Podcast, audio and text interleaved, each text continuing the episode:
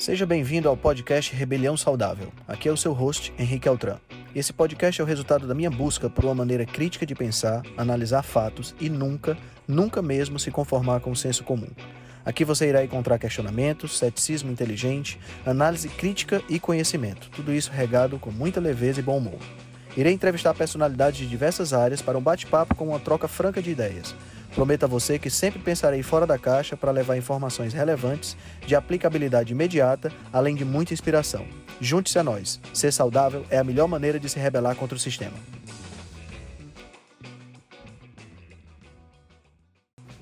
E aí, galerinha? Sejam bem-vindos ao episódio 42 do nosso podcast da Rebelião Saudável. Eu sou o Henrique Altran, sou o host de vocês. Estou muito, muito animado com o podcast que nós vamos ter hoje, porque a gente vai ter a honra de entrevistar o jornalista Cláudio Holanda. O Cláudio, ele é o mantenedor do Instagram arroba comida, underline com, underline verdades, e ele é uma das pessoas mais incríveis que eu conheço na internet, um jornalista de mão cheia. Cada post, cada texto que ele coloca lá no Insta dele é uma obra de arte. O Cláudio ele teve uma experiência de quase morte quando pegou meningite, passou vários dias em coma. Daí ele começou uma ladeira acima de ganho de peso e de não estar tá nem aí para a saúde, quando ele foi diagnosticado com diabetes, na mesma época em que um tio dele estava amputando uma perna. Então ele ficou realmente muito chocado com isso. Começou então uma trajetória ladeira abaixo no peso, conseguiu perder 60 quilos, conseguiu regular todas as taxas e hoje ele faz um trabalho de divulgação absolutamente incrível no Instagram. Então fiquem com o Cláudio Holanda, uma entrevista absolutamente fantástica. E aí galera, sejam bem-vindos! Hoje nós vamos começar ao som de Nina Simone. Esperar a galera entrar. Grande Cláudio, já tá dentro. Show de bola!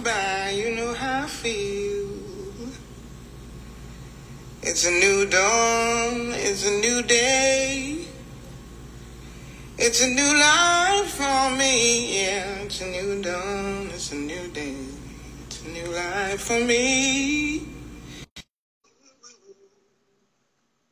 Boa noite, Raquel.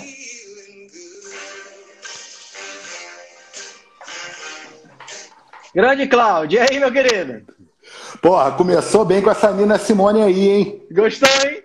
Pô, sens sensacional. Diva, diva. Clássico total, total. Total, total. E aí, meu, tudo bem por aí? Como é que tá de quarentena? Cara, tudo bem. Assim, estamos é, em São Paulo, como você pode ver é, o cenário que está por aqui, né? É, mas estamos bem, estamos em casa, trabalhando de casa, as crianças também é, tendo as aulas online. É, tudo perfeito, assim, é, na medida do na possível. Medida do possível né? E nessa nova realidade a gente está bem demais. Tu tem quantos filhos, cara? Cara, eu tenho dois. Eu tenho o Lucas, que é o mais velho, que tem 15, e eu tenho a Júlia, que tem 12. Ah, legal. Eu tenho um de 14 e um de 9. Então, mais ou menos ah, a mesma faixa aí. Bacana, bacana. Tá, tá, dando certo esse negócio de aula online aí? Tá dando legalzinho? Cara, eu vou te dizer que está dando certo por um simples motivo. As crianças nunca tiveram muito problema com essa coisa de estudo, hum, né? Tanto que uh, quando, quando os dois passaram para o ensino fundamental, uh, a primeira coisa que eles pediram para mim e para a Cláudia, uh, minha mulher, foi que eles queriam começar a estudar sozinho. Né? Hum. Então a gente deixou, a gente deixou a título de experiência e eles não quiseram mais estudar com a gente. Eventualmente tiram uma dúvida ou outra, uh, mas estudam sozinho. Uh, os dois, uh, o colégio tem um sistema de honra ao mérito, os dois estão sempre dentro da honra ao mérito, e Legal. agora estão. Estão gostando muito da novidade. O colégio está usando a, a plataforma do Google, Google for Education, e eles estão adorando. Massa, massa. Massa. Que bom que está dando certo, né, cara? É uma experiência Sim. totalmente inusitada para todo mundo, né? A gente não, nós estamos aprendendo na medida que a gente vai andando, né? Exatamente, né? É, é uma novidade para todos nós é, e graças a Deus, hoje em dia a gente tem a tecnologia, né? Se fosse na nossa época de garota, a gente estava é perdido. doido, cara. Já pensou? é, ficar dentro de casa sem nada, sem, sem uma, uma, internet, sem ter essa possibilidade dessa interação, cara. Não, e com, e com quatro, cinco canais de televisão, pô. Pô, que saíam do ar à meia-noite. É verdade, é verdade. Já faz tanto tempo que eu já esqueci dessa realidade. É verdade. Mas, meu amigo, se apresente aí pro pessoal. Tenho certeza que tem muita gente que está te conhecendo hoje, porque você, na realidade, você não aparece no seu canal, né? Você é um cara. Sim. Só aparece aquela caveirinha lá com os braços cruzados. É, que tá até aqui na camisa, né? Não dá para ver muito bem. Ah, tá aqui. tá certo. Bom, é, o, é, eu sou o Cláudio Holanda, eu sou jornalista é, e resolvi criar o Comida com Verdades, que é o, o meu perfil, que eu digo não pessoal. Porque o que, que aconteceu? Eu comecei com. Eu tenho um perfil pessoal, mais fechado, e que eu postava coisas aleatórias, assim, pô, sair com as crianças, sair com a Cláudia, uhum. etc e tal, e tinha aquele dia a dia ali. Só que o que, que acontece? Quando eu, eu, eu resolvi mudar de vida, é, eu já segui algumas pessoas uh, desse métier de uh, low carb, alimentação saudável, e que sempre perguntavam, pô, abre o perfil, você escreve umas coisas tão bacanas e tal, e eu não queria misturar uh, a minha vida pessoal ali, família, com informações que eu poderia dar para as pessoas. Certo, e eu certo. falei assim, bom, se o pessoal acha os textos bacana e estão pedindo para abrir, eu vou criar um perfil novo. E aí criei o um perfil novo, que foi o Comida com Verdades, e uh, eu acredito, foi em 2018. Infelizmente, ano passado a gente teve um problema. Eu tive um problema com o perfil, mas depois de, de, três meses afastado, eu resolvi voltar esse ano. Cara, eu, me, conta, me conta um pouquinho desse problema que você teve lá, cara. Eu te seguia cotidianamente, de repente, pum, tu desapareceu. O que foi exatamente, o... cara? Cara, o problema foi o seguinte: é, eu sempre tive uma premissa. É, eu, sempre, eu tive uma época que, eu, que eu, eu acreditava que ser radical era o melhor negócio, sabe? Assim. Uhum se me derem porrada, eu vou dar porrada nos outros. Só que a gente, a, a, a gente vai ficando mais velho e vai aprendendo, né? Então, eu, eu tive um princípio. É, eu não vou uh, criar confusão com ninguém. Certo. Mas, ao mesmo tempo, eu tenho que colocar minhas verdades, que pode ser diferente da tua, Henrique, que pode claro. ser diferente de qualquer pessoa. Só que nem todo mundo pensa assim. Uh, e eu lembro até hoje, foi em outubro, porque uh, foi o dia que estava acontecendo a feira de empreendedorismo do Colégio das Crianças. Eu acordei, como de costume, cedo, é, fiz a minha postagem e saímos para a feira de empreendedorismo. E eu estou vendo o celular enlouquecidamente é, notificação, notificação, notificação, mas eu estava ali entretido. Uma coisa que, é, que eu não abro mão é o seguinte: é, o meu momento com as crianças e com a Cláudia, internet nenhuma substitui. Então, Perfeito. O, o, o celular no bolso lá apitando, mas eu falei que se dane. E quando acabou a feira, por volta de meio-dia e meio, meio, -dia e meio, fomos para casa. A Cláudia tinha que sair para alguma coisa, para um evento uhum. uh, de trabalho. E eu comecei a ler muitos comentários positivos e tal, mas uh, uma certa uh, parcela das pessoas reclamando que era um absurdo, uh, ah. que é, eu, é, isso e aquilo. É, em questão, só para você saber, eu tinha feito um post falando sobre um, um programa uh, que ia estrear na Channel 4, uh, a, a rede britânica, que abordava uma certa, uma certa vertente alimentar e que era um reality show, certo? Eu Eram lembro desse post, famílias. eu lembro desse post. Sim. Eu lembro. E aí Aí o que aconteceu? Uh, quando eu, eu falei, bom, eu vou começar a responder o pessoal. E quando eu comecei a responder, em determinado momento, uh, deslogou da conta e eu não conseguia mais uh, fazer o login. eu tentei pelo computador, etc e tal, e nada. E eu falei, pô, que coisa estranha, do nada desconectou e, e, e não volta mais. Tentei, tentei, tentei, e o pessoal falou, ó, devem ter te bloqueado por causa que tinha muito comentário contra, etc e tal. E aí eu falei, porra, e o que, que eu vou fazer? E é aquela coisa, né? Você tem um serviço gratuito, onde você tem muita gente assina o contrato sem ao menos ler, e uhum. diga-se de passagem, eu não li. O lance é o seguinte: os que caras não aceitar direto, né? É. Sim. O, o que aconteceu foi o seguinte: mandei uh, uh, o comunicado uh, para a rede social, em questão, né, que é essa que estamos aqui. Uh, não tive nenhum retorno inicial, mas o que aconteceu? todo mundo começou a falar: Cláudio, denunciar o post. Tira o post do ar. Eu tinha duas opções: tirar o post do ar e tentar é, reaver o acesso ou não. Como eu não tinha o acesso, eu tinha não que esperar como... ele voltar. Tinha que esperar voltar. É. Para tirar. E Entendi. o que aconteceu? O acesso realmente voltou. E eu tirei o post do ar. Só que eu arquivei o post e na, naquele mesmo dia de noite eu voltei o post ao ar. Uhum, entende? Eu, eu falei, cara, numa boa, assim, liberdade de expressão, pô. Eu não falei nada de mal. Eu nada, não ataquei não tinha ninguém. ninguém. Ah, se, se, se algum ponto ali apontava algum dedo, era para uh, para o canal de TV, é, uh, claro. o Channel 4, que uhum. eu achei uh, um absurdo o, o, o, tipo de programa. E eu resolvi deixar. Eu falei, cara, eu vou peitar, porque é liberdade de expressão. E beleza, continuei, respondi os comentários do pessoal, bacana. não bloqueei nenhum comentário ofensivo, nem bloqueei as pessoas que fizeram o comentário. Pô, vida que segue, a noite chegou, em família, fui dormir. No outro dia de manhã, não consegui entrar. Simplesmente porque a conta não existia.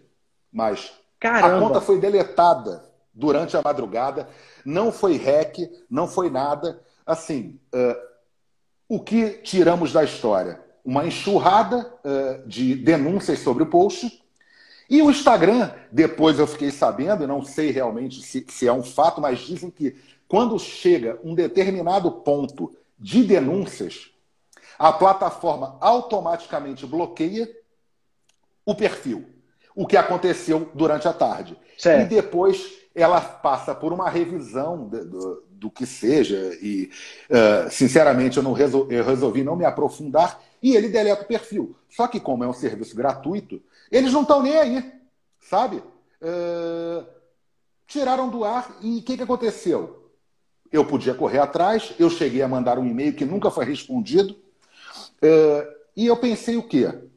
Cara, se eu não posso escrever o que eu quero, eu vou é. uh, uh, parar. Tanto que o post que eu fiz no, no, sábado à noite, que eu achei que não ia ser deletado da plataforma, foi o quê?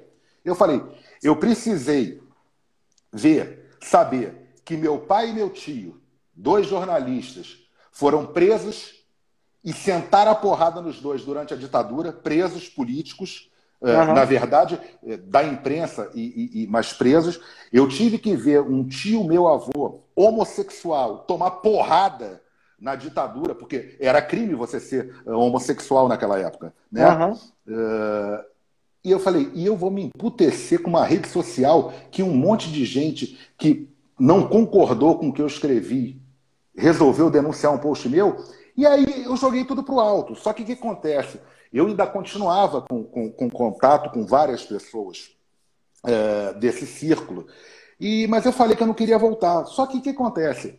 É, eu tenho um, uma coisa inerente de, de, Eu gosto de escrever. Uh, ah, cara, seu, da... teus textos são obra de arte, bicho. Puta Obrigado. Tu escreve bem eu, pra caramba.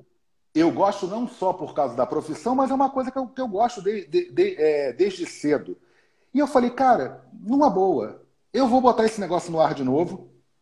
E se me derrubarem, beleza, eu vou ficar mais um tempo sem, sem entrar e vou voltar novamente.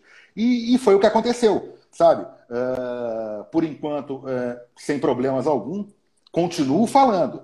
Eu não vou é. apontar dedo para ninguém. É o, que eu, é, é, o que, é o que eu faço questão de, de, de colocar. É, bicho, cada um sabe a alimentação que quer ter. Sabe? Eu não vou querer evangelizar o cara. Agora, ele não tem por direito de chegar para mim e falar assim: você está errado porque você faz isso ou aquilo.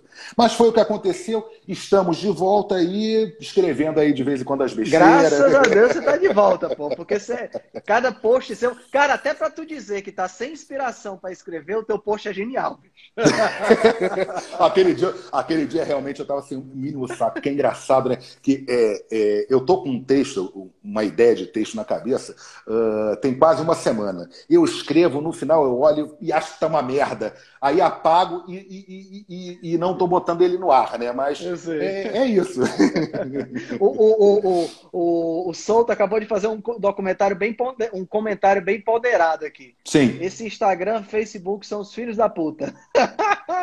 Ponderadíssimo Cara, é, o, ele tá. O, o, o, o, Sol, o Souto, que aliás é, é um amigo pessoal, uh, você é um vê, ícone, né? Sim, sim uh, assim, se, hoje em dia, se temos um cenário low carb estruturado no Brasil, é por causa do Souto. Fato, eu falo, eu, eu falo para ele, e falei uh, uma vez, degustando belíssimas carnes numa churrascaria, que o Souto é uma das mentes mais brilhantes que eu conheci. Olha que eu conheci muita mente brilhante no, no trabalho, hein? Uhum. Agora, o, o, o é, não só o solto, o solto é irrequieto, ele corre atrás daquilo. É mas a gente, tem, a, a, gente tem uma sorte, né, Henrique, de contar aí com uma linha de frente de profissionais solto, Rodrigo Bomeni, sim, Ra, sim. É, Rafa, Rafa Lund no seu métier, que é, uhum. é de atividade física. Uh, Pati Aires, é, muita é, gente. Não, é uma chegando. galera, é um pessoal muito bom, muito bom. Sim, é, Top é uma linha de... do nível, de nível internacional mesmo. Sim, sim, é, é assim, é, é, é, uma linha de frente sensacional e, e, é o que eu falo, a gente tem que aproveitar, né, cara? Ele, eles estão aí uh, di, divulgando boa informação, boa ciência e, porra, de graça pro pessoal, né? De cara? graça, cara, de graça. É isso que eu acho, isso que eu acho mais fantástico. Cara, me fala, me fala um pouquinho, agora que a gente chegou nessa. Falamos dessa história do, do Instagram, que eu queria, era uma, era uma coisa que eu queria deixar para todo mundo saber que você tá, tá de volta, que é o mais importante. Me fala como foi esse lance da, da do teu início, cara, na, na, que você teve meningite e aí ficou em coma. Me fala como foi isso aí. Que, tu tinha que idade? Cara, porra, tu, tu não tem ideia. Henrique, o grande lance é o seguinte, é o que eu falo para todo mundo. Eu, até meus 18 anos, até meus 19 anos, eu fui atleta de competição. Né? Uh, eu fui capoeirista, uh, fiz taekwondo, era da equipe de natação do, do Flamengo. Uhum. Eu, eu, uhum. sou carioca, eu sou carioca, era do Flamengo, etc. e tal. Só que o, o grande problema é o quê? Eu sempre fui um Caxias. Eu, eu sempre estudei muito, era adiantado no colégio, eu entrei muito cedo na faculdade, né? Uh, e como todo jovem, gostava de ir para esbórnia, é claro, né? até, que, até que com 19 anos uh, eu tive uma meningite avassaladora uh, que me colocou num coma de duas semanas. na época, por sorte. Isso isso pai... você tinha o quê? 19, 20 anos? 19, 19, 19 anos, anos. 19 anos. Meu pai tinha muitos, muito bons contatos e eu tive os melhores, o, o, o, melhor atendimento possível e os médicos, neurocirurgiões, entre outros, falaram: ó, a gente não sabe como ele está aqui, só que o organismo do, do, do, do Cláudio é um organismo de cavalo. O que, que acontece? Eu sempre tive essa, essa adolescência, infância e adolescência muito saudável, né? Certo. Só que acontece, aconteceu isso, eu já estudava, eu já trabalhava, eu trabalho desde os 14 anos de idade, eu já trabalhava e uma das recomendações era: você não vai poder voltar às atividades físicas uh, de imediato. Você vai ter que ficar. A gente vai acompanhar, ver se não ficou nenhuma sequela. Dizem que não ficou nenhuma sequela, mas tem, tem pessoas que duvidam, porra. E, e, aí, e aí o que acontece? Porra, estudando, já trabalhando no meu meio, no, no, uhum. no campo de trabalho que eu faço hoje em dia e, porra, com 19, 20 anos de idade, você vai de... deixando de lado, sabe? Só que qual é o problema? No começo, eu me importava pelo seguinte fato de. Eu falava, cara, eu tô muito parado, eu não tô fazendo nada. Porra, eu não você tenho tinha um mais. Pass... Você tinha um Sim. passado de atleta, né? Sim, eu não tinha mais flexibilidade, eu não tinha mais uh, gás para porra nenhuma. Só que o que aconteceu? Uma coisa era eu comer 3.500 calorias, 3.000 calorias por dia, quando eu acordava de manhã, às 5 horas da manhã, estava numa piscina treinando, uhum. acabava de treinar, corria na praia de Botafogo e fazia atividade o dia inteiro. Outra coisa é você comer 3.000, 3.500 calorias por dia, sentado, sem poder fazer exercício físico. E o problema? Descobrindo que uma batatinha chips é bom demais, Uhum. Que, aquele choco... que aquele chocolatezinho da barra, um pedaço. Se eu como um pedaço, eu vou comer ela inteira. É. Só que aí, qual é o problema?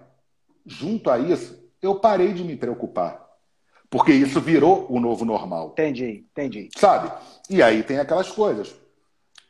Gostava de fumar um cigarro, comecei a fumava dois maços de Marlboro por dia, gostava de um goró, entendeu? É, isso até antes, até antes mesmo de, de ter a meningite, eu já gostava de beber socialmente. Só que do beber socialmente para você beber agressivamente, é, né, a, a coisa muda de figura. E isso continua. E aí, dos meus 80 quilos, eu passei para os 90, eu passei para os 100, e eu continuei indo e achando que estava tudo o um, máximo e o melhor. Chegou um ponto, eu adorava ser aquele gordo escroto. E eu vou usar a palavra gordo e escroto porque eu me designava assim e eu gostava de ser isso. Eu era o cara, Henrique, que eu chegava no, no, no, na, na lanchonete do Palhacinho e, cara, eu pedia três promoções inteiras, sentava e comia. Pizza, porra, eram duas, porque uma era inteira para mim, a outra era era era para a Cláudia e aí, quer dizer, não para a Cláudia na época, porque ainda não estava casado, era para quem tivesse e se sobrasse ainda comia. E isso virou o novo normal e eu cheguei aos 115, aos 120, Caramba. aos 100 e aos 136 e 200 que foi o meu peso máximo. Só qual é o problema? Eu achava que eu tinha saúde ainda. Eu não ia médico, porque eu tenho um puta cagaço de médico, mas eu achava que estava tudo bem. Só que qual foi o ponto da mudança? Eu, já casado, com filho e tal, é, um belo dia acordei para escrever os textos que eu tinha do dia e eu não enxergava a tela do computador, estava tudo muito embaralhado. E eu falei, pô, a vista está cansada e tal. Aumentei a letra do computador.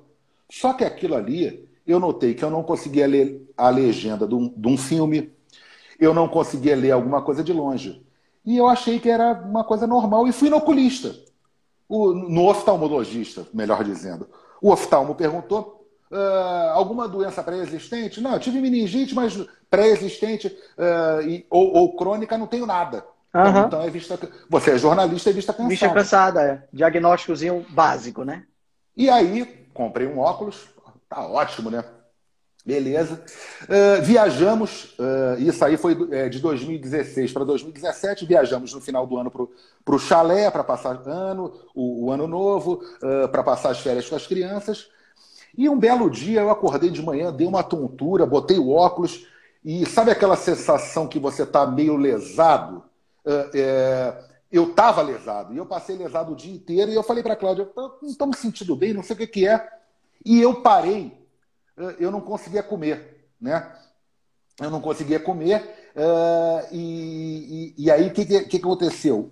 Dois, três dias depois, eu acordei de manhã, botei o óculos, aí falei para Cláudia, porra, eu boto o óculos, está tudo embaçado. Quando eu tiro, estou enxergando. Aí a Cláudia chegou e falou assim: tá enxergando nada, não existe milagre, pô. Como é que você está enxergando se você está com a vista ruim? O que aconteceu? Depois eu fui descobrir que esses três, quatro dias que eu parei com o excesso de comida, a glicose baixou. Uhum. Então, o que estava influenciando no meu olho, na minha visão, deu uma contrabalanceada. Exato. E, e aí, nessas mesmas férias, começaram a aparecer umas feridas uh, nos meus cotovelos, nas extremidades, uh, nos joelhos. E logo que a gente voltou para São Paulo, a Cláudia me obrigou a ir na nossa dermatologista, que acompanha ela desde que ela era adolescente. Certo. É, quando eu cheguei na dermatologista, é, ela chegou e falou assim: Cláudio, eu não vou dar o diagnóstico porque eu quero é, que você faça uns exames. Mas em 35 anos de consultório, eu só vi isso nos livros. E eu fiz os exames. Só que eu fui fazer os exames e fiz três vezes. Por quê? Porque eu ia no laboratório, fazia, colhia o sangue, uhum. e aí me, aí, aí me ligavam de tarde assim: o Cláudio, é, a gente tentou fazer o diagnóstico, fazer, uh, só que não dá, é, tem muita gordura no sangue, não dá para fazer uh, a amostragem lá. Voltei na, na, segunda vez, a mesma coisa. Me ligaram de novo e falou assim: ó, a gente vai mandar para o teu e-mail uma dieta que você vai fazer durante uma semana, depois você volta aqui. Caramba. Eu fiz a dieta, voltei, conseguiram fazer os exames, mas não todos. Alguns não deu para diagnosticar por causa da gordura do sangue. Uhum. E aí voltei, voltei na, na, dermatologista e ela falou assim: agora eu vou te dizer o que, que você tem.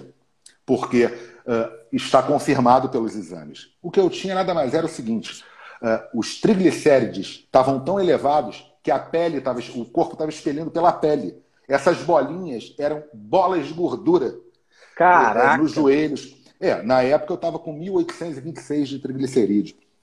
É, uma, uma glicose de 485, uma A1C, que quem, para quem não sabe é a, a, glicada, que um dos marcadores da, uh, do diabetes, estava uhum. em 12%, e por aí vai. E aí é, já saí de lá, ela falou: procura um, um, um, endócrino, se você não tiver e tal. E aí saí de lá e assim, vou no endócrino. Né? Uh, marquei um endócrino recomendado por vários conhecidos Fui na cardiologista, na hora que eu entrei, ela falou assim: ó, uh, Cláudio, com perdão da palavra, mas se você está aqui, você está fudido, porque você sumiu tem cinco anos. Né? Cara, você e escutar aí, isso do, do, cardiologista é cruel. Porra, hein? do cardiologista, né? E, e, porra, do cardiologista. E ela chegou e falou assim: ó, você já marcou em endócrino? Eu falei, marquei, é amanhã e tal. Consegui tudo a jato, né? Ela uhum. falou: o negócio é o seguinte. Ela falou: você vai morrer se você não mudar de vida. Você não vai chegar ao final do ano. Primeira coisa que ela fez, socou estatina no meu rabo. Claro. No outro, claro. no outro dia, eu fui no endócrino, me apresentei. Quando eu mostrei os exames, ele chegou e falou: Ó, é a primeira vez que você está aqui, mas eu queria que você tivesse é, uma noção geral do seu do, do, do, do, que acontece com você. Eu falei: Pois não. É, ele falou assim: se você continuar com esse estilo de vida, você não vai chegar ao final do ano. E eu não esbocei reação. Ele falou, é, não se preocupou? Eu falei, não, é porque ontem pela manhã minha cardiologista falou a mesma, mesma coisa. Está só confirmando, né? Isso. Ele falou, ó, vamos passar a, a dieta, vamos entrar com, com o medicamento. Eu não quero insulina no momento, mas vamos lá. E assim, medicamento pesadíssimo. Dietinha, e tal. E aí, antes de sair do consultório dele, eu só fiz duas perguntas. Eu falei, doutor, eu quero saber uma coisa. Eu vou tomar remédio para o resto da minha vida? Ele falou, até morrer. Eu falei, então eu vou ser diabético até o resto da minha vida. Ele falou, sem sombra de dúvida, diabetes não tem cura. Eu saí, quando eu cheguei em casa, contei para a Cláudia, Cláudia estava no trabalho, liguei. Eu lembro até hoje, porque eu liguei para ela e falei assim, ela falou, e aí? Eu falei assim, fodeu.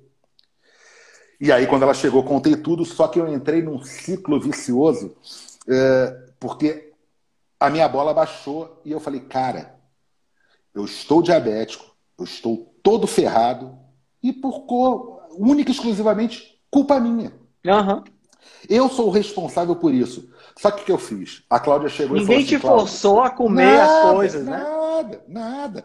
E aí a Cláudia chegou e falou assim: bota a cabeça no lugar, pega o teu tempo. Eu falei, eu vou pegar meu tempo. Só que o que, que eu fiz? Eu peguei meu tempo e eu fiquei da quinta-feira, que foi a consulta, da noite de quinta-feira a domingo, virando noite e lendo, lendo, lendo enlouquecidamente, que eu falei assim, caralho, essa doença vai acabar comigo. E aí foi que, como a maioria das pessoas que entram nessa, nesse universo, numa busca do Google, porra, e eu brinco porque uma, uma busca entre whisky, uh, malboros e, e chocolate, uhum. eu bati diabetes, cura, uh, reversão, dieta. E achei o blog do Solto. Né? Caralho. E aí eu cheguei e falei assim, cara, todo mundo diz que esse negócio não tem cura, que eu já li, o médico disse, e tem um cara que eu nunca ouvi falar falando que tem jeito desse negócio reverter. Eu vou na desse cara. É. E fui. Só que o que, que acontece? No meio, no, nesse, nesses quatro dias uh, decisivos do que eu ia fazer, eu acabei achando o Polesso, que também virou um amigo. Uh, e a partir do Polesso, eu comecei a ter uma, uma amizade com a Paty Aires, só que no começo é aquela coisa, bicho, eu vou ler, ler, ler, e aí eh, eu tenho a sorte de falar três línguas, e eu fui atrás de tudo que tinha nessas três línguas. Quer dizer, na verdade, quatro, né? Fora o português, mais três línguas, tudo que tinha sobre isso, eu comecei a ir atrás, mas assim, compulsivamente. Eu falei, cara, se eu sou compulsivo, eu sempre fui uma pessoa de excessos, né? Eu, eu, gostava, eu gostava disso. Eu era o tipo de pessoa que eu falava assim: o ser humano tem que ter vício. E eu adorava ter vício. E assim, uhum. todos, todos os vícios do mundo. Eu adorava isso. Eu achava isso o máximo, sabe? Isso para mim era muito legal. E aí eu comecei a estudar. E aí disso uh, uh, vieram amizades, só que faltava uma coisa. Eu falei assim: eu vou sozinho, mas eu quero encontrar um médico aqui em São Paulo que fale o que eu, o que eu quero ouvir. E eu encontrei o Rodrigo Bomeni. Certo. Só que, o que, que acontece? Eu tinha a minha, o meu retorno marcado com endócrino inicial. Uhum. O Bomeni só tinha consulta em outubro. A gente estava em abril, de março para abril. E eu falei assim: bom, esse cara só tem consulta em outubro. Se eu esperar até outubro, eu posso morrer. Isso, então exatamente. Eu vou começar... Então eu vou começar a fazer essa porra. E comecei a fazer. Eu voltei no endócrino, né? É muito engraçado porque eu voltei no endócrino e aí quando eles viu, viu os exames depois de, de, três meses, ele viu os exames é, e eu lembro até hoje porque foi muito engraçado que ele chegou e olhou os exames, aqui. Ele falou: eu acho que você vai ter que fazer os exames novamente. Eu falei, mas por que, doutor? Ele falou assim: arrisco dizer que tem um falso positivo. Eu falei, mas por que, doutor? É claro que eu já tinha visto o exame todo, né? Uhum. É, mas, mas por que, doutor? Ele falou, pelo simples fato de que não existe cura para diabetes. E a sua diabetes aqui é como se você não, não, não fosse diabético. É impossível uma pessoa que tinha uma A1C uh, de 12% estar com uma A1C de 4,1%. Aí eu falei, jura? Ele falou, impossível. E outra coisa, Ninguém passa de uma glicose de 485 para uma glicose de 89. É impossível. Uh, você está tomando os remédios? Eu falei, estou tomando os remédios. Pô.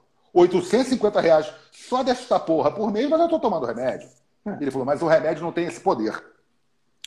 E aí o que aconteceu? Voltei para casa e fui numa terceira consulta. Na terceira consulta, eu falei para ele: olha só, eu já tinha refeito os exames, porque eu achei que pudesse estar alguma coisa errada quando você falou daquela vez. Aqui estão os exames.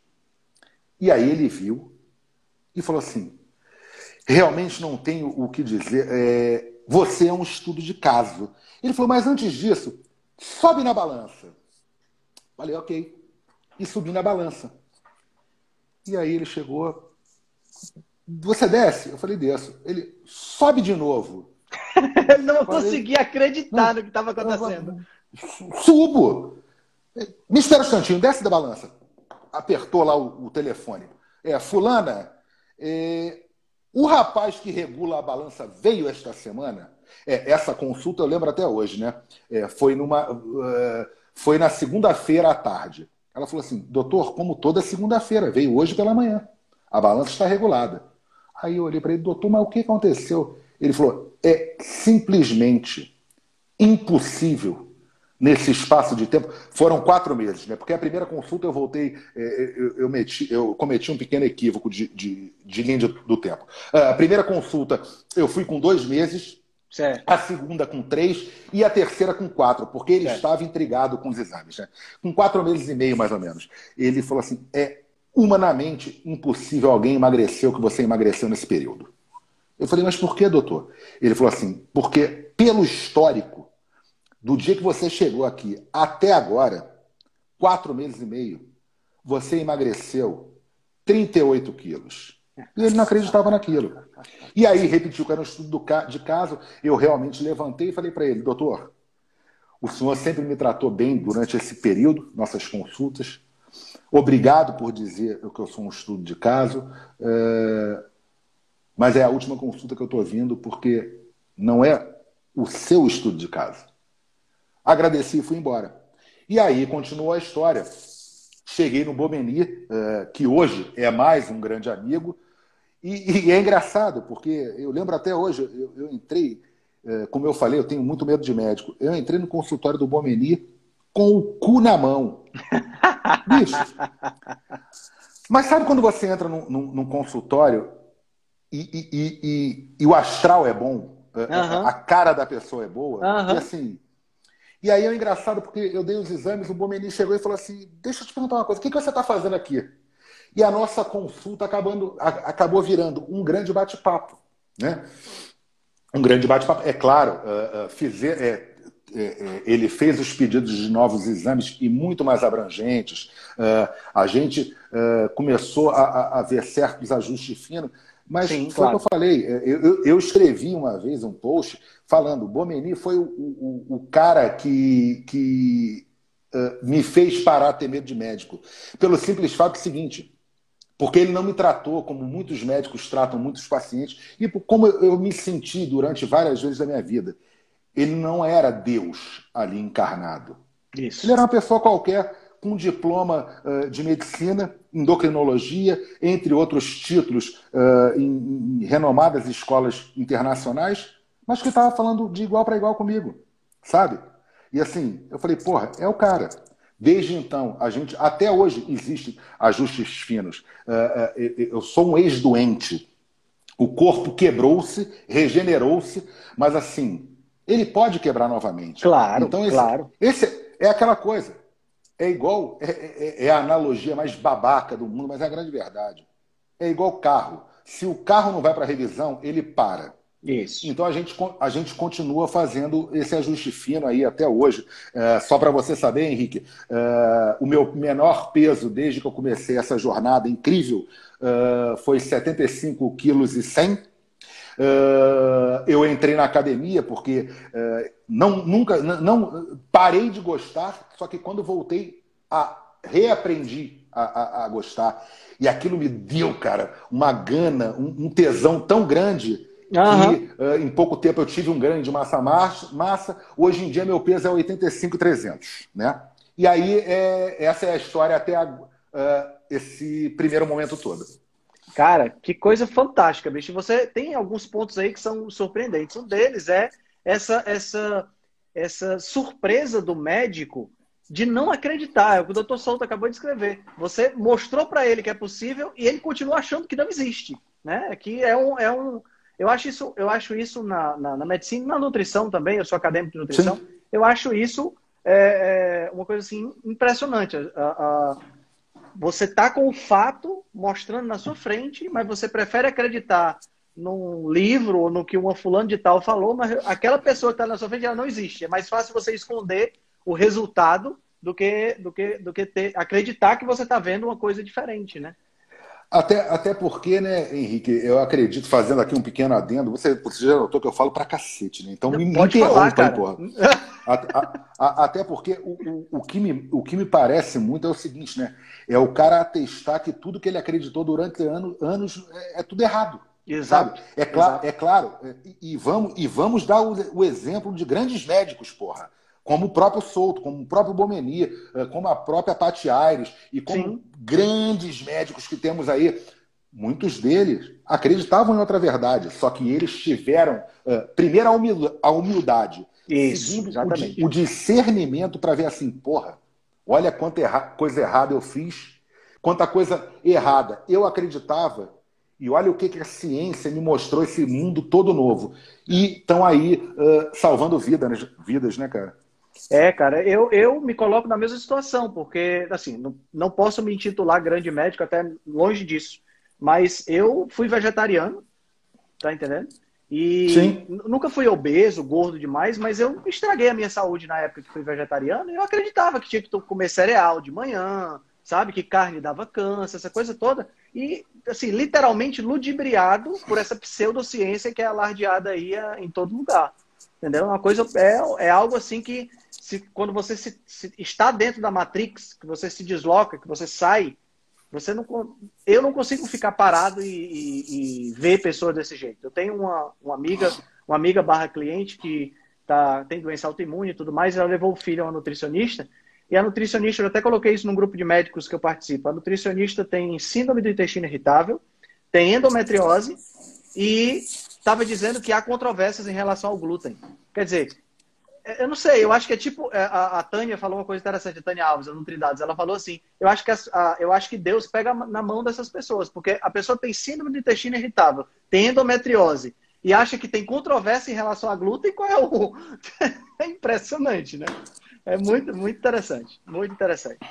Cara, me fala uma coisa. Eu, eu gostei muito da frase que você colocou lá naquele, na no postagem do blog do seu, do seu Taquinho, que você colocou assim: Eu não demonizo vegetais, eu só não faço questão de comê-los. Como é que foi essa tua transição? Você começou numa dieta low carb ou você já partiu logo para carne? Como foi isso? Não.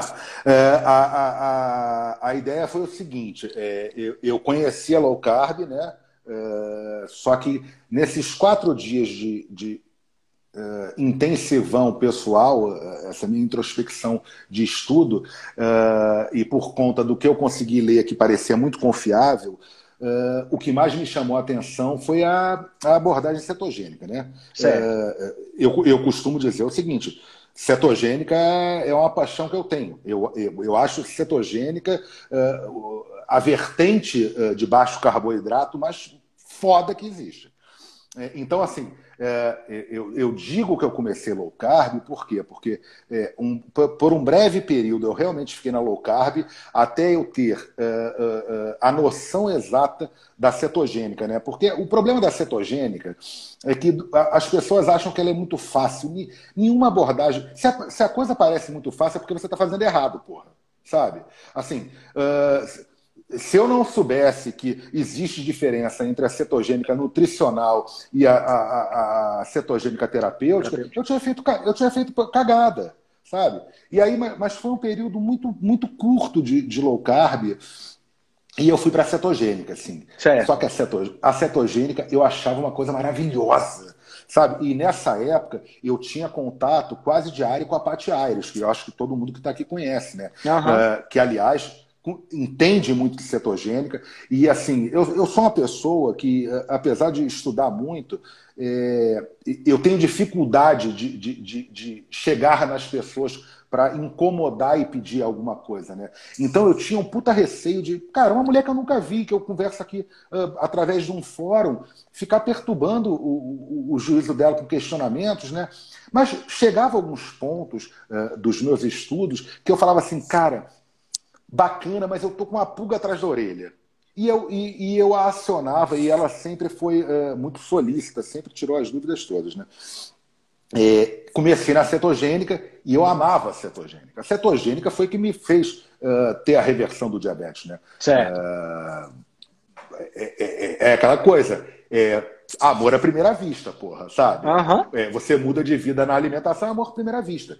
Só que acontece, eu seguia na cetogênica amarradão, até que, em março de 2018, é, ia ter um grupo de alguma coisa que agora não me recordo, é, e que nesse grupo tinha uma menina, porra, que eu acho que muita gente conhece, chamada Jade Soler.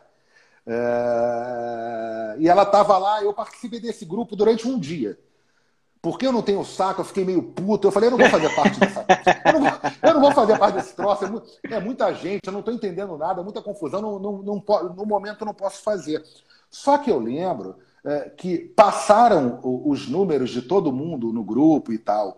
É, e aí, coincidentemente, algumas semanas depois, eu vi um post sensacional é, da Jade. Ainda é, nessa época, a Jade é, tinha poucos seguidores, etc. e tal, mas que era ela, ela, era ela numa pose de yoga assim, ah. contemplativa, cara, com porra, um, alguma coisa na cabeça lindíssima, num visual maneiríssimo. Cara, que ela tinha escrito a camisa que era assim, carboidrato teu cu. cara, e, e, porra, eu achei aquilo ali simplesmente sensacional.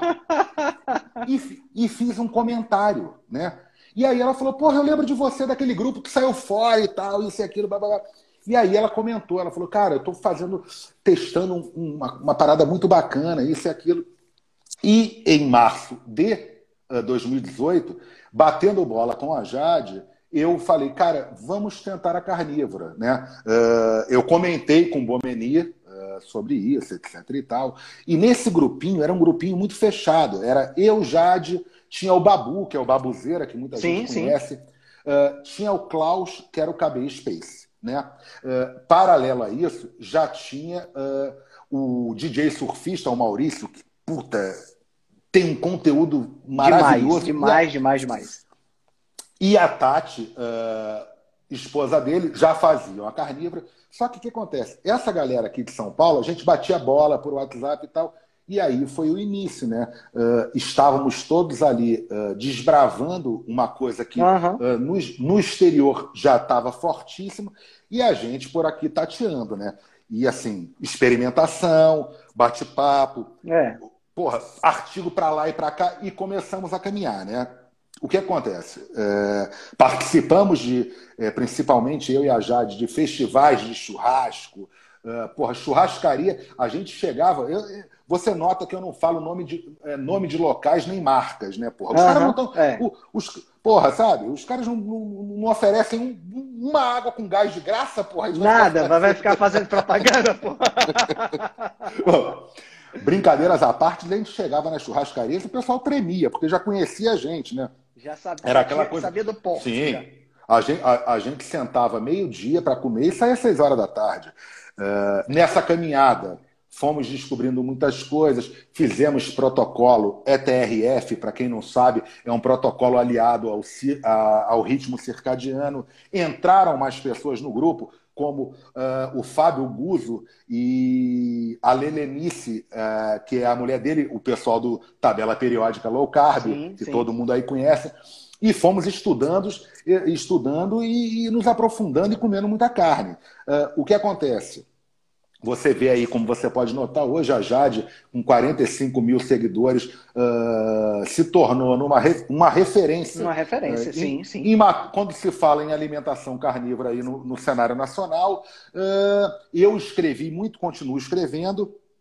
Minha alimentação hoje em dia, eu não falo mais, eu, eu, eu sou muito ético com as palavras, cara, e, e, e, e eu não falo mais que eu faço uma alimentação carnívora. Eu, faço, eu falo que eu priorizo uma alimentação com proteína animal. Por quê? Porque eu priorizo. A minha alimentação dia a dia é carne. É carne, ovo. Só que aquele lance. Eu não vou mentir para você, pô. Eu, quando eu vou numa churrascaria, cara, eu curto comer um morango. E tem uma churrascaria que a gente vai que a porra da sobremesa é de graça. Porra, é, é, sabe? É pudim, é, é, é doce de leite, é torta de não sei o quê e tem sempre lá o moranguinho. Eu pego o morango e como. Entendeu? Da mesma maneira que, por exemplo, às vezes eu vou na casa da minha sogra, cara, e minha sogra fez uma bela couve refogada, e eu amo couve. Sabe? É um dos é. poucos vegetais que eu gosto. Eu vou e como a porra da couve. Claro. Como, como uma castanha. Então, eu acho que seria uh, desonesto da minha parte falar assim: eu sou um carnívoro. Assim, sou um carnívoro apologético, como eu sempre falo.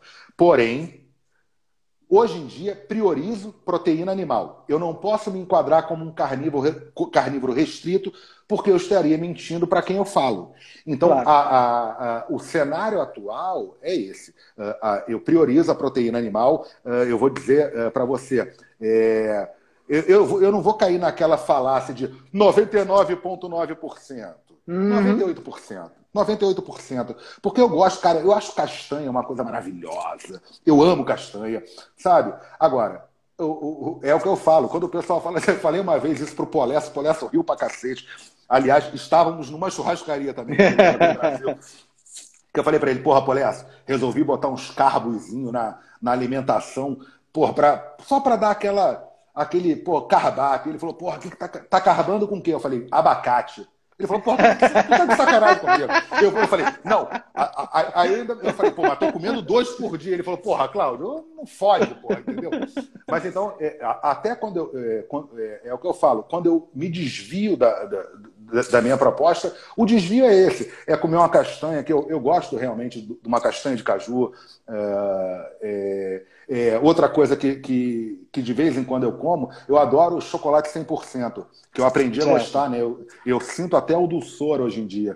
Então, como um chocolate 100% é, uma vez na vida, é, outra na morte. Então, é por isso que hoje eu prefiro, quando eu estou me referindo ao que eu estou fazendo, você vai notar nos meus textos que eu sempre falo, priorizo proteína animal. Sim, então sim. a história da carnívora é essa. Agora, eu amo, puta, não tem nada melhor do que comer uma boa carne, né, cara? É verdade, é verdade. Cara, e assim, eu acho que, eu acho que isso tem muito da, da, da nossa abordagem, né?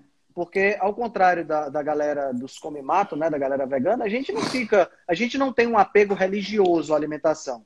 Porra, eu não vou, eu, eu, tô, eu tô aqui num jantar romântico que a minha namorada fez para mim e ela preparou um arroz de couve-flor, vamos imaginar. Ou um arroz de brócolis. Aí eu vou dizer, não vou comer porque sou carnívoro. Pô, eu vou levar um tapa na cara, nunca mais que eu tenho um jantar romântico na minha vida, né, bicho? Não faz sentido. São as coisas, são as coisas sem noção que, que não existem, né? A minha, minha, minha namorada, ela é chefe de cozinha. Então tu já imagina, Pô, eu né? sei. Ali, aliás, aliás, espero ser convidado para experimentar os pratos é, um dia, porra. Mas é claro, mas é claro. Vamos fazer, vamos fazer o jantar. Cara, me fala uma coisa. Como é que foi a recepção da tua família em relação a essa. Olha, ela dizendo que nunca vai me dar um tapa. Como foi a recepção da tua família, Cláudio, quando você começou essa dieta? Porque na época que você começou, deve ter sido uma coisa meio maluca, né? Para eles? Sim, uh, sim, sim, sim. É, primeiro é maluco porque as pessoas não conseguiam entender como é que um cara. Eu vou te dar um exemplo, Henrique. Uh, uh, temos um chalé, na verdade, o chalé, na verdade, é dos meus sogros. É, mas temos um chalé é, no interior de São Paulo que, assim, cara, a gente está de saco cheio de São Paulo, vamos para lá para o meio do mato, né? Então, assim, primeira coisa que espantou todo mundo dos dois lados, porra, um cara que esperava das nove e meia da manhã para começar a beber, e eu era aquele cara que falava assim, vou tomar uma cervejinha, né? Porra, eram 15 long necks, né? Primeiro isso, como é que um cara que fazia isso não está comendo nada, né? Era a surpresa do conseguir não fazer, né? Uhum. Entendi. Aí vem a segunda surpresa. Porra, tu vai morrer. Como é que uma pessoa que está comendo carne, ovo, bacon, porra, castanha, vai, vai entupir tuas artérias, né? Sim, e é, e é muito engraçado, porque os pais da Cláudia falavam isso, ó, eu acho que isso vai dar merda, hein? Isso aí, o Cláudio vai morrer. E a minha mãe, quando eu ligava, minha mãe e meu pai, que na época ainda era vivo, é, que eu ligava, eles falavam assim, ó, você vai morrer. O que acontece? Só não que tinha muito apoio, né? Não, não, assim, o apoio que eu tinha, eu tinha o um apoio inicial de três pessoas: Cláudia e Lucas e Júlia. Que os dois achavam aquilo máximo. Porra, meu pai tá magro. Pô, o, pô você ter dois filhos que é, você pode um dia, um belo dia, depois de muito tempo, ir para o Parque Vila Lobos, que é um parque que a gente gosta de São Paulo, e ver o teu pai bater uma bolinha, correr, andar de skate com você, pedalar, e aí fala assim, cara, meu pai agora consegue fazer isso. Olha que bacana. Show. Sabe? Exato. Então, exato. então, então eles ficavam amarradões. Só que aconteceu? O resultado apareceu. E aí o pessoal falou assim: Ué, mas não é que essa coisa de comer bacon com ovo e carne dá certo? né? Tanto que, que foi muito engraçado, porque uh, neste, nesse mesmo ano, no final do ano, a gente foi passar o ano novo uh, no Rio de Janeiro, uh, com os meus irmãos, meus quatro irmãos, com, com, com meus pais. Uh, e meu pai chegou para mim e falou assim: meu pai sempre foi atleta, né? Até, até morrer.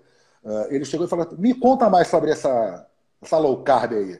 O meu pai, de, de janeiro de 2018 até ele falecer em setembro de 2019, ele fez cetogênica ao pé da letra, né? É, mas respondendo a tua pergunta foi isso. Foi um, um, um susto uh, inicial e depois a curiosidade. Uh, tanto que às vezes a gente ia visitar os pais da Cláudia, que moram quase aqui do lado, e eu passava o tempo inteiro explicando para a mãe dela o, o, esquema da alimentação, porque a mãe dela achava aquilo fantástico. Pô, como é que uma pessoa pode comer ovo, bacon, uh, um queijinho de vez em quando e tal, e está emagrecendo? Né? É. E não está aí quase infartando.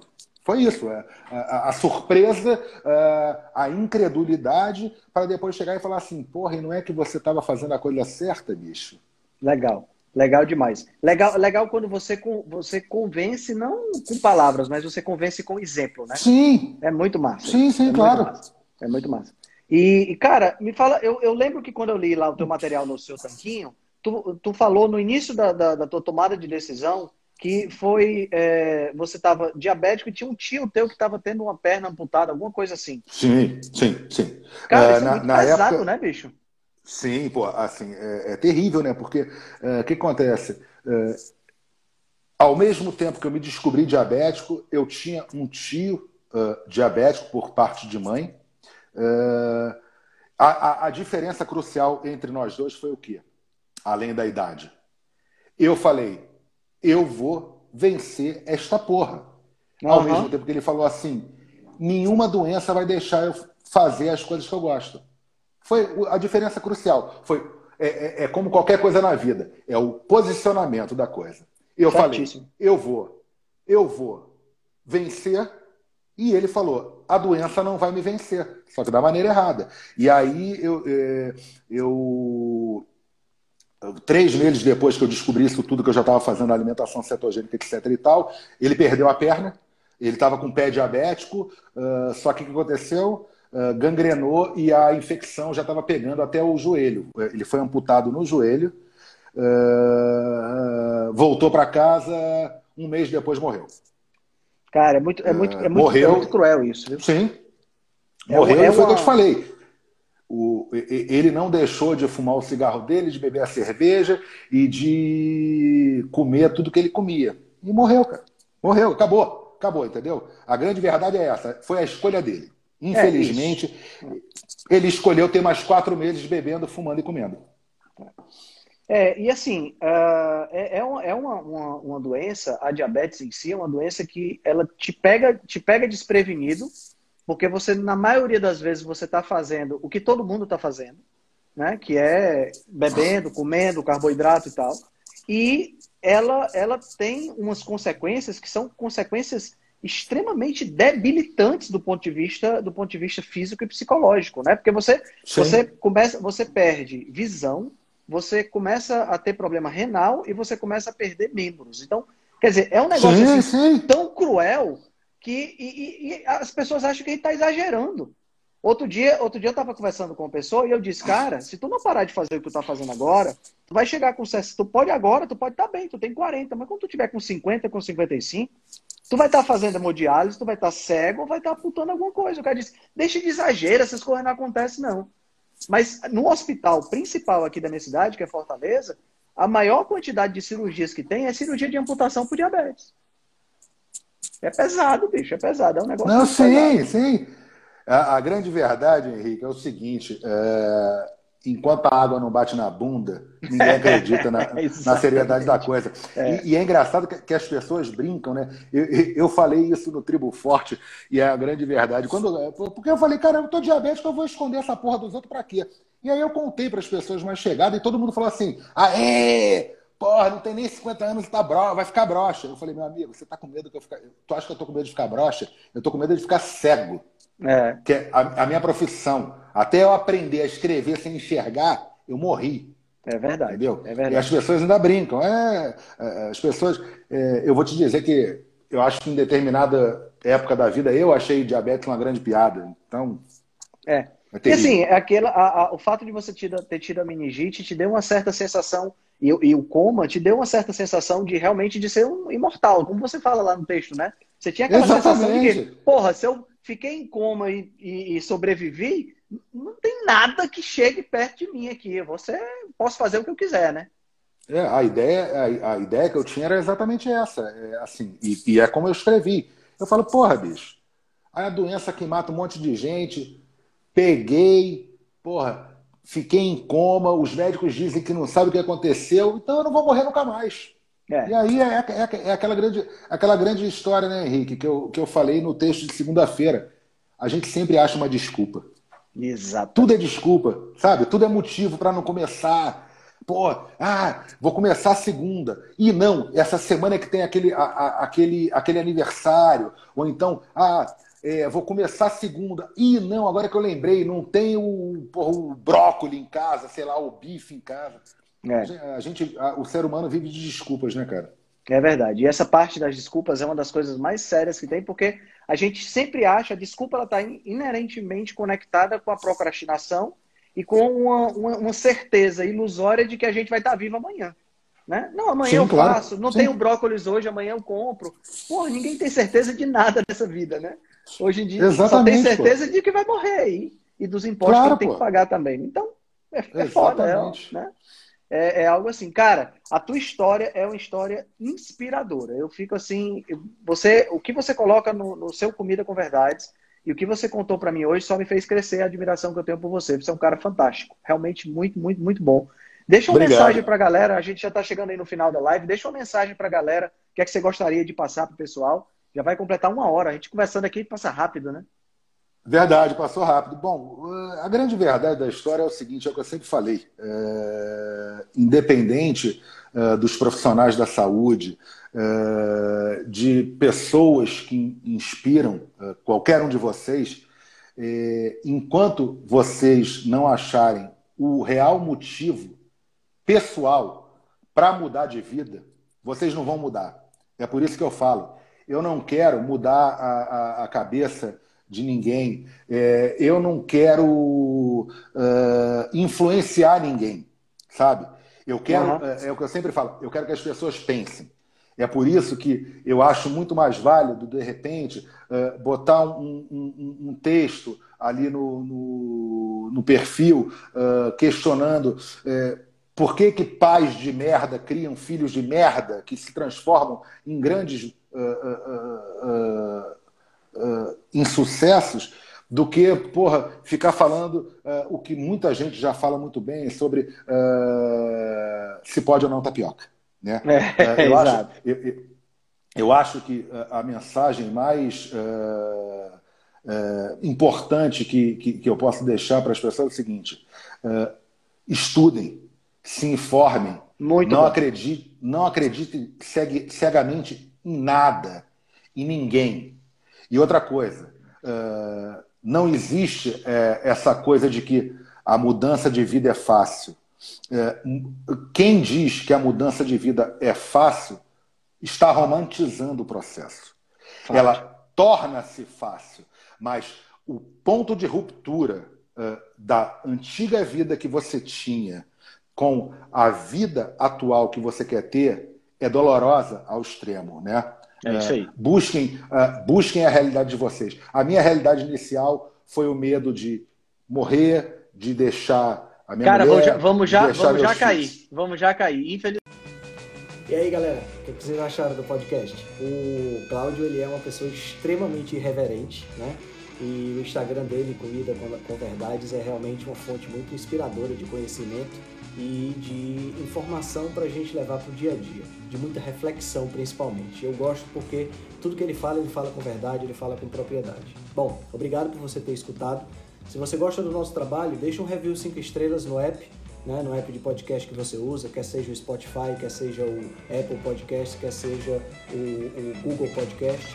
Por favor, deixa um review, deixa uma avaliação de 5 estrelas. Se você não gosta do nosso trabalho, deixa um review dizendo onde é que a gente pode melhorar essa atitude é muito importante para a gente crescer e para a gente levar a rebelião saudável para cada vez mais pessoas. Né? Se você ainda não fez o download do nosso e-book Cozinha Ancestral, você pode procurar o link nas show notes. Você também pode nos acompanhar no Instagram, eu estou lá como arroba Henrique Altran. A gente também está no Telegram, você também vai encontrar o link nas show notes com um grupo exclusivo onde a gente compartilha PDFs e outros artigos muito importantes. Né? Uh, você também pode encontrar a gente no nosso canal do YouTube né? e também nos vídeos do IGTV. Esse podcast ele foi gravado, ele está disponível no YouTube e no IGTV para você escutar também. Então, foi um prazer estar aqui com vocês. A gente volta na próxima ocasião. Fui!